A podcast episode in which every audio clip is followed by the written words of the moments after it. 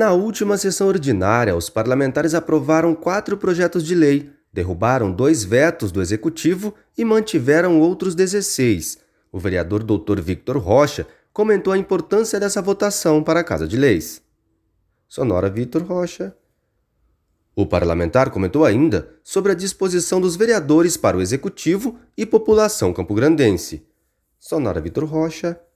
Kelson Carvalho, diretamente da Câmara Municipal de Campo Grande.